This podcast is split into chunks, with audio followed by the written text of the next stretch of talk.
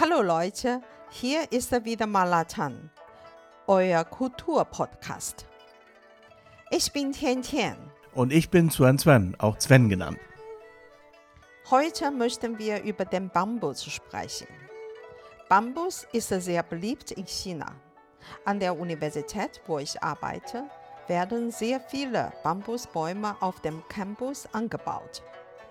Bambus ist eine sehr große, schnell wachsende Pflanze, die mit dem Gras verwandt ist und meist in Ost- und Südasien und auf den pazifischen Inseln vorkommt und auch dort viele Sorten aufweist. Bambus ist ein sehr besonderer Baum. Die Zweige sind hoch, gerade, schlank und zu jeder Jahreszeit grün. Bambus wird in China zusammen mit Pflaume, Orchidee und Chrysantheme, die vier Herrscher der Blumen genannt. Okay, und was bedeutet vier Herrscher der Blumen? In China nennt man Pflaume, Orchidee, Bambus und Chrysantheme vier Herrscher der Blumen, weil sie alle sehr starke gute Eigenschaften haben, die oft in alten chinesischen Gedichten erwähnt werden. Zum Beispiel, die Pflaume begrüßte die Kälte, sagt man, und ist damit ein Symbol für Ausdauer.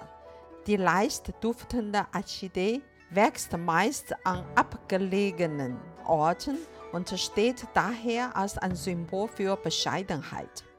Der Bambus, welcher im Winter nicht verwelkt und immer gerade steht, wird oft als ein Symbol für edle Menschen angesehen. Die Chrysantheme ist elegant, konkurriert nicht mit der Masse, daher steht sie für Ruhe und Unnachgiebigkeit. Ich nehme mal an, Bambus wird schon einen Augenblick in China verwendet, oder? Allerdings, in alten chinesischen Mythen wurde die Verwendung von Bambus oft wiedergegeben. Sehr genaue Abbildungen stammen aus der Yangshao-Kultur, einer neolithischen Farbkeramikkultur im Mittellauf des Gelben Flusses. Diese Kultur existierte vor 7000 bis 5000 Jahren. Da die erste Mal 1922 im Dorf Yangshao in der Provinz Henan entdeckt wurde, wird sie als Yangshao-Kultur bezeichnet. Auf dem Typverfahren der Yangshao-Kultur wird oft Bambus dargestellt, was zeigt, dass Bambus bereits zu jener Zeit kultiviert wurde. Darüber hinaus meinen Wissenschaftler, dass Bambus vor 7000 Jahren in der Hemudu-Gesellschaft im Landkreis Yuyao der Provinz Zhejiang kultiviert wurde. Und was ist die früheste Verwendung von Bambus in der Geschichte? Erste Bambusprodukte wurde aus der Jungsteinzeit in der Hemudu-Kultur ausgegraben. Es war nachliegend, dass sie den überall wachsenden Rohstoff für ihre Produkte nutzten. Wissenschaftler meinen, es hat eine Bambus-Ära, analog zur Steinzeit, in der Geschichte der Zivilisation geben weil Bambus wahrscheinlich auch eine sehr wichtige Rolle bei der Entwicklung der Menschheit gespielt hat, wie zum Beispiel der Stein. Als eines der Zeichen der Bambuskultur gilt das Auftreten von Zeichnungen, die wie Bambus aussehen. Mehr als 4000 Zeichen von Orakelknocheninschriften sind in Yingxu 16. bis 11. Jahrhundert vor Christus in Anyang der Provinz Henan ausgegraben worden. Heute kennen wir nur noch weniger als 1000 Zeichen in den Orakelknochen, darunter jedoch sechs Bambuszeichen. Ein weiteres Indiz der Bambuskultur ist das Aufkommen der Bambusstäbchen. Bevor das Papier erfunden wurde, gravierte man Bambusstäbchen gleich wie Bücher mit chinesischen Schriftzeichen bzw. piktografischen Ideogrammen. Letztlich auch eine einzigartige Kalligraphiekunst. Okay, diese Bambusstäbchen und eine Analogie gibt es tatsächlich auch in der europäischen Kultur. Das sind die sogenannten Buchstaben, also Holzplättchen aus Buchen, aus denen dann später irgendwann, die graviert wurden, aus denen dann später auch das Wort für unsere Buchstaben wurde.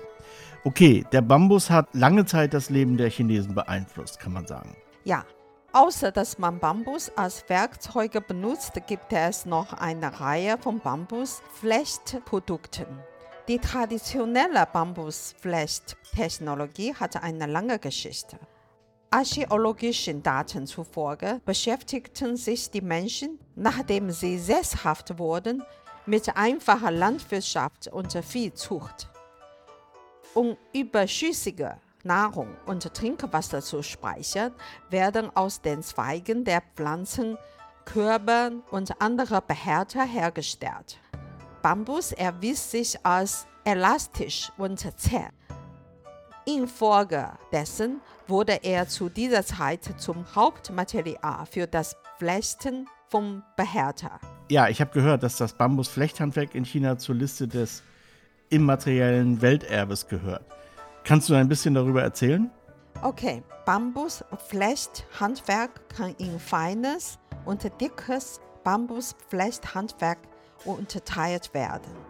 Beim feinen Handwerk wird es mit beiden Händen und einem Messer geflochten, sodass die Bambusstreifen in Form eines Fötus geformt werden und sich an die Oberfläche des unflochtenen Porzellan klammern. Das sogenannte dicke Handwerk besteht darin, den Bambus in gleichmäßig dicke Streifen zu schneiden und zu verschiedenen täglichen Bedarfsgegenständen wie Bambuskörpern, Obstkisten, Schirmen und so weiter zu flechten.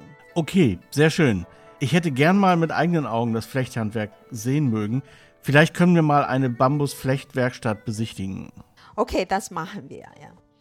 Es gibt auch Bambuspapier, das wir bereits in einer anderen Folge vorgestellt haben. Wenn wir von Bambus sprechen, denken wir auch an viele Lebensmittel, die aus Bambus gewonnen werden, wie zum Beispiel Frühlingsbambussprossen und Winterbambussprossen. Ja, für Ausländer ist es schwer, die verschiedenen Sorten von Bambus zu unterscheiden. Ja, nicht nur für Ausländer. Ich habe immer verschiedene Sorten von Bambus auf dem Gemüsemarkt gekauft, aber ich weiß immer nicht, worin sie sich unterscheiden. Neulich habe ich mit einem Bauer, der auf dem Berg wohnt und Bambus anbaut, gesprochen. Jetzt weiß ich ein bisschen mehr. Im Herbst und im Winter sind Bambussprossen nicht aus dem Boden gewachsen, sondern liegen unter der Oberfläche. Daher werden sie Winterbambussprossen genannt.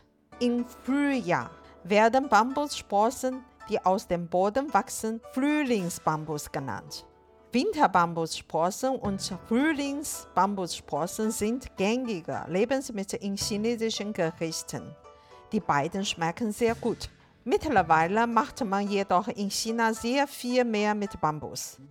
Es gibt zum Beispiel in Anji ein Unternehmen, das Flavonoide und Antioxidantien aus Bambusblättern extrahiert, um Getränke herzustellen. Ein sehr gesundes Getränk.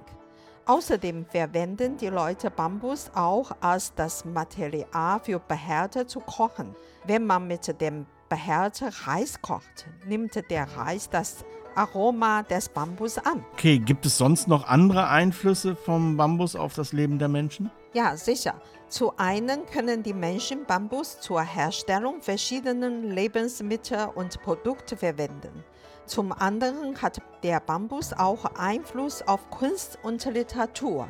Alte und moderne chinesische Gelernte und Schriftsteller sind voll des Lobs für den Bambus und hinterließen viele Bambusgedichte und Bambusgemälde. Die Gefühle der Chinesen für Bambus lassen sich bis in die Wei- und Jing-Dynastie zurückverfolgen. Chinesische Maler verwenden oft Tusche und Waschtechniken, um den Charme des Bambus darzustellen. Die Tusche-Bambusmalerei nimmt eine wichtige Stellung in der Blumen- und Vogelmalerei ein. Bambus im Herzen zu haben bedeutet zum Beispiel, dass der Maler Vertrauen zu Bambus haben muss. Ich habe neulich im Internet gelesen, dass man in China Bambus verwendet, um die Wagen der Magnetbahn zu bauen oder wenigstens Teile davon. Ja, diese Nachricht habe ich auch gelesen.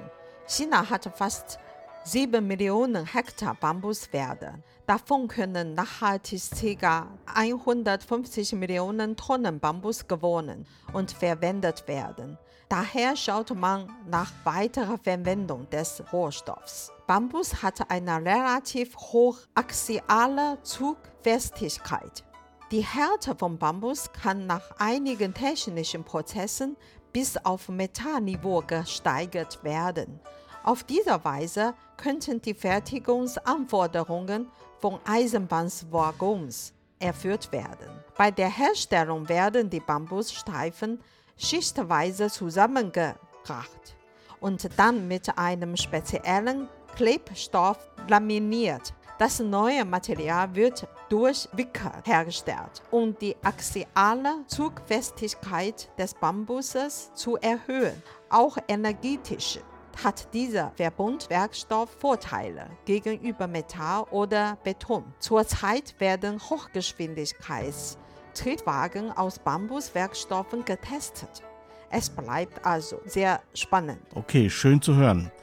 Kommen wir jetzt wieder zurück auf das Essen. Okay, ich glaube, du hast Hunger. Das Rezept für rot geschmortes Frühlingsbambussprossen findet ihr wie immer in den Shownotes. Dann soweit für heute und viel Spaß bis zum nächsten Mal. Bye bye. Bye bye.